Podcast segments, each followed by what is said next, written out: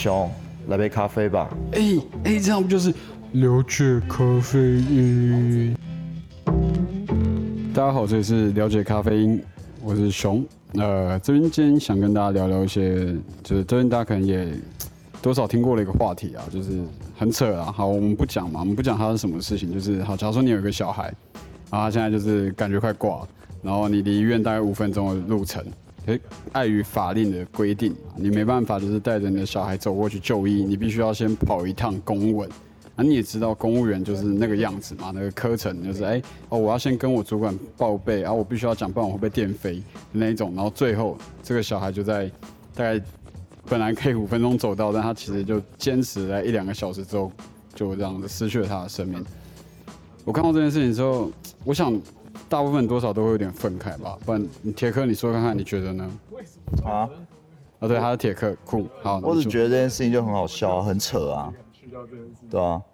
就就是怎么可以就是发生这种事情？可是其实认真想想，我们讲我们就直接讲个重点。我觉得这其实就是一种电车难题，它其实跟电车难题有点接近。就是今天有一台电车，它势必要碾过左边那一群人，或者是右边那一个人，到底怎么选？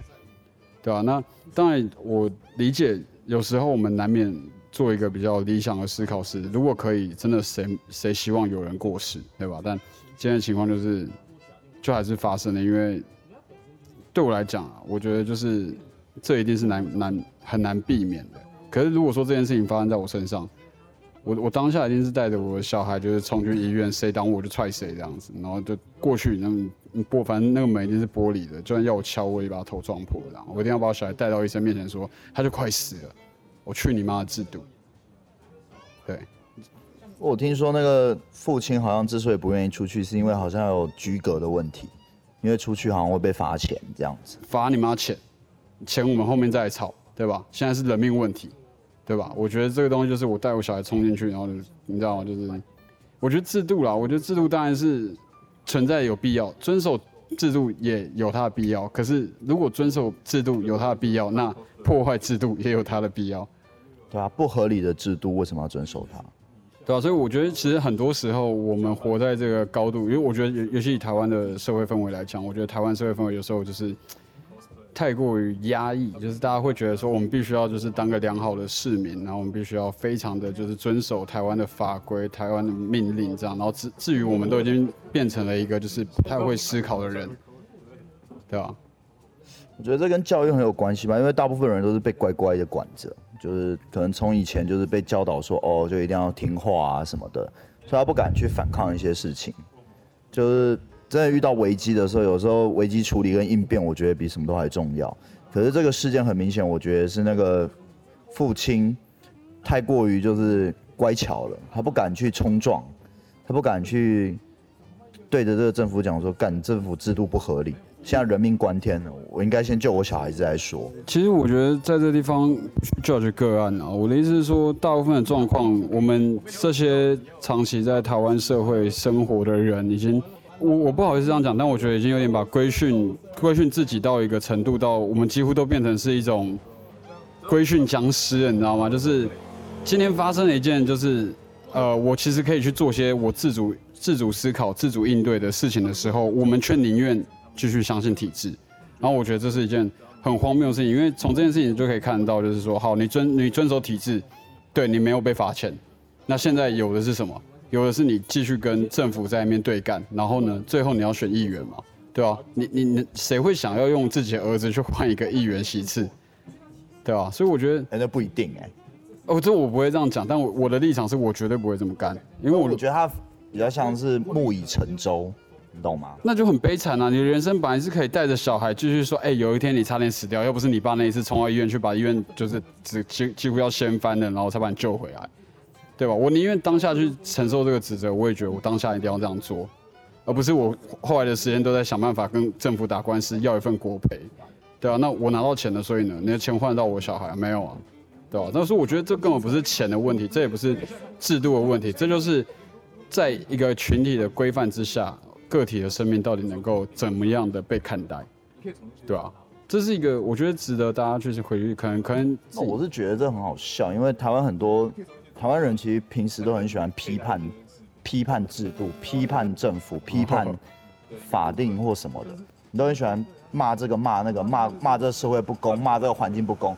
可是遇到这种事情的时候，你又很相信体制，对，突然突然你又变守法了，你平常都闯红灯你，又很相信体制。是你知道这让我想到一部电影叫《大卖空》，里面有一幕就是就是他们一个投资公司，然后另外一个那个银行的那个李专跑来跟他讲说，哎、我现在有一票有有一票大的，你们要不要来放空？你们来放空，你们可以赚很多钱。如果有看过那部电影的人，应该知道我在讲谁跟谁。然后呢，可是今天那个放空的标的物反而涨了，然后就这群人居然骂那个李专说：“你当初怎么可以就是跟我推销这个东西？你在干嘛？”啊，结果这李专就淡淡回他们说：“你们骂完了吗？你们骂完了吗？你们表现的一副很愤世嫉俗的样子，可是你们还是相信体制嘛？嗯，对啊，所以我觉得从这个地方可以感受到的一个观点就是说，有时候不要太依赖体制，因为一必须诚实的讲了，我觉得体制，我觉得我觉得是你要骂体制，你要不信任体制，拜托请你做到底。真的遇到事情的时候，你想办法自救，嗯而不是你一天到晚就骂这个社会不公，骂体制，什么都骂，然后只是因为只是因为你自己可能受到了一些损失，然后你就骂，啊，结果真的遇到事情的时候，你又还是很相信这个体制，你还在那边啊。乖乖地等，乖乖地等，对吧、对啊，你要么你就从头到尾就信到底，铁克的意思就是说，做人不要太孬了，该硬起来的时候还是要硬。但我，不是我的意思说你不能什么都要，对吧、你不能什么都要，你不能说你跟我讲说你你不信任这个体制，可是你又要政府救你，对吧？嗯。这是一种很很，我觉得很了不起，就是一种很不可为的巨婴心态，你知道吗？哦，对对，酷，好，这个就你什么都要啊，呃，好，我这样想，我觉得我刚刚其实想说的事情，说是我觉得制度的建立本身就是来自于牺牲一些遵守制度的人而形成的，就是你懂吗？就是我觉得要去建立一个制度，那这个制度的成本就是牺牲一些遵守制度的人，这是它的成本。那你能够做的事情，我必须说，制度一定会牺牲掉人。那你要做的事情是避免自己被制度给牺牲。小心翼翼的、努力的，甚至有些时候是不要温柔的，甚至是愤怒的去破坏它。就算这样的，我就像我刚刚讲，我说如果今天的情况是你真的因为你儿子快挂了，所以你在这个地方啊不小心打破了体制的一个小小的缺角，那 so what？对啊，我觉得其实我不会，我不会觉得你这样做的人会怪你。对啊，对啊，重点是我不会觉得这样做有人会怪你啊，我觉得有时候，我觉得你已经想办法做你可以做的事情。对，我觉得那是一种浪漫，就是有时候勇于去挑战这个体体制，而你为的是你在意的人，这件事情是一个很深沉的浪漫，它足以让你抱着这个浪漫去怀怀念一辈子。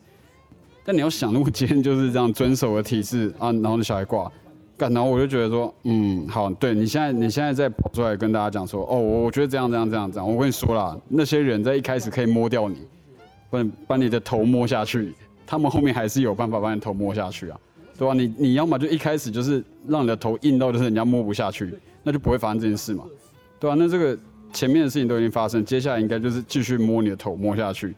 那你说真的好，你厉害。那以台湾的一个我观察下来的政治氛围，最后你就是哦成为一个议员啊，你就出来选选议员，但有有意义吗选然后？选一届又选不下去了，像之前红，因为我我以前有我我以前有去参加过那个洪仲秋事件的那个游行啊，嗯对吧、啊？我觉得他姐姐确实洪慈庸其实也没有说做的不好，嗯，对啊，他当然他靠着他弟弟这样子选选上议员，这也是一个事实嘛，对吧、可是他后面也没有做不好，可是我觉得像这样子，后面你看他后面也没有连任呐、对吧、他后面有也没有连任啊。不过我觉得跟这次事件不一样的是，我觉得洪仲秋那那一次确实有解决到一些问题啊，比如像军法的那个问题啊什么的，我觉得都有解决到。这次这个这个事，就是那个小孩子死掉的时间，反而又让我觉得，干什么好像事情好像又在重演。但我觉得还是说回来，就是或许如果今天好，假如说是我啊，我生了一个小孩，因为今天这个状况挂了，然后我接下来就很努力的成为了一个议员，然后我持续去为这个议题关注，然后去发声。我觉得其实这也蛮浪漫，这也蛮伟大的。只是说真的，能够不要，为何要接受？对吧？比起来是没有办法，我还是没有办法。我觉得如果今天有一个生命要逝去的原因，是因为对于制度的遵守，那我觉得在这个地方的取舍，我还是在意我可以在意的人。我认为要去为我所在意的人，哪怕就算是走火入魔，就算就算那一刻疯掉了，我觉得都还都还在我可以接受的范围内。因为我觉得或许活着本身就是为了要去顾好你身边的人。那对于我如果真的顾不好，但哎，虽然没没关系啊，你可能哦你小孩顾不好，但没关系，我这边有个议员给你当啊，吃屎吧，那个要的东西啊，对吧？这什么东西？要我选，我绝对不这样选。但你什么时候要做这个选择的时候嘞？就是到底我到底要带着这个小孩走五分钟的路到医院去救他一命呢，还是我到底要打电话呢，跟政府跑完这个一趟流程，然后期待政府颁给我一个好市民徽章，然后我可以拿这个徽章去换一个更大的政治力图。但我事实上就是没有要图政治利益吧，对吧？我们就平民百姓而已。今天谁谁在乎的不是自己家人吃饱穿暖？对啊，那为什么我们要去，就是哦想说哦，我们后面还会发生这件事情？所以，我我认为这件事整体来讲就是荒谬的。那这个荒谬就来自于，我不好意思，我觉得就是有时候人太相信于制度的荒谬。因为其实我觉得活在制度里面当然安全啊，谁都想啊，对吧？因为制度至少可以，呃，保有你一个安稳的生活，可以给你看一个就是一个比较模范家庭的样本，对吧？你就觉得哦，这就是相信制度、活在制度底下的事情，但。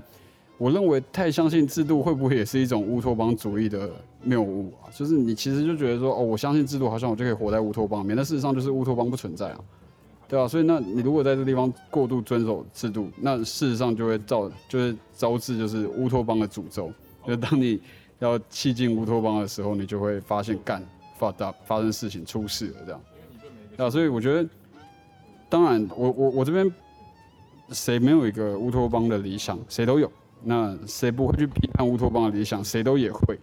那事实上就是，其实乌托邦也就不存在，因为人活在这里，你也看到烂事一堆。所以很多时候，我们能建立的乌托邦，并不是去相信体制，然后希望体制带给我们一个乌托邦，而是靠自己的双手去努力新建起一个乌托邦。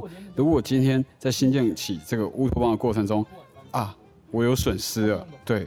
没办法，真的，你发现了就是这件事情不得不，那至少你也甘愿，因为那是你自己的决定，对你千万不要把自己的人生交给别人的，别人来决定，尤其是遵守制度这种，你你面对还是冷冰冰的公文，然后他们就说，哎呀，就是要照这个东西走啊，这样子，然后你就发现，哦，好，你遵守了，对你信仰了，但换来什么？换来是你对于自己人生主动权的流失啊，那你你你你往后余生，你一定会怪自己一辈子啊。但我说实一句实话，谁会想要过一个就是怪自己一辈子的人生，对吧？那如果能够选择，就选择，然后取他妈制度，就是你不一定要什么时候照制度走，只要你知道你破坏制度的本意，并不是为了要害人，而是为了要帮助更多需要被帮助的人，那就好，对吧？我只是觉得，就是明明就是只是一个五分钟的路程，为什么就不赶快行动呢？我觉得这这真的是蛮值得思考一件事情，就是台湾人，拜托好不好？你先真的吗？好不好？这是制度哎，啊，你就遵守制度，五分钟的路，好酷。我觉得现在是大家对吧？公民与生活都顶标，是不是？对，我觉得那个都是一套意识形态的思想，就是你过度去信奉一套意识形态之后，你会出现的状况就是你有很有可能会被这意识形态给牺牲。对，当你是一个最就是这套句嘛，PPT 常讲的，你毕竟是始终的，对吧？始终你要想这两个字绑在一起是为什么？因为你忠到后面就会死啊！你不能什么事情都是百分之百的忠诚，对吧？我觉得人还是，我记得我看过有一部电影叫做《末日力战》，就是布莱德比特演那部。然后它里面有个桥段让我觉得蛮有意思的，我想跟大家分享，就是说他那时候说，呃，他们找来十个科学家，然后有九个科学家支持 A 的理论的时候，最后那个科学家就要坚持反 A 的理论。我说没有为什么，就是必须这么做。对，因为你不可以说一件一个理论的方向是百分之百正确，那更何况是对意识形态的信仰，对吧？所以我觉得有时候我我希望这个这一集听到听到的朋友、听到听众，你们可以开始去关注，有些时候，呃，制度它并不是非遵守不可，有些时候你还是要想想，制度的核心还是来自于人，因为我觉得人的问题是，他们他们建立了制度，可是最后好像是为了制度在活，可是人的本身就还是人对吧？如果人没有办法把自己放在中心，那你去思考制度，你会发现一切都是因噎废食的逻辑啊，人丧失求生本能啊，对吧？哎，你会你会你会丧失危机处理的能力，你知道吗？对啊，这的确也是。我觉得有时候人在制度里面待久，就跟僵尸一样的嘛。你看你你你看每天上下班那些人，他们每天都穿的就是……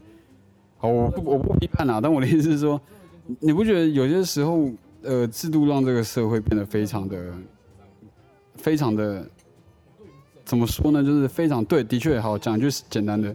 大家都守规矩，大家都守规矩，但当大家都非常守规矩的时候，你不觉得有点有点可怕吗？好像已经丧失了某种人性，大家只是遵从某种准则在活着。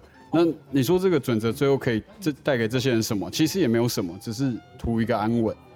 图一个安稳当然是谁都想要的事情，可是我认为相信制度，然后希望制度可以带给自己安稳，或者说。百分之百的相信一个制度，然后希望这个制度可以带给自己百分之百的安稳，这件事情就很荒谬。因为第一个没有百分之百的的可能，就是没有一个制度可以百分之百的保保有你的安稳。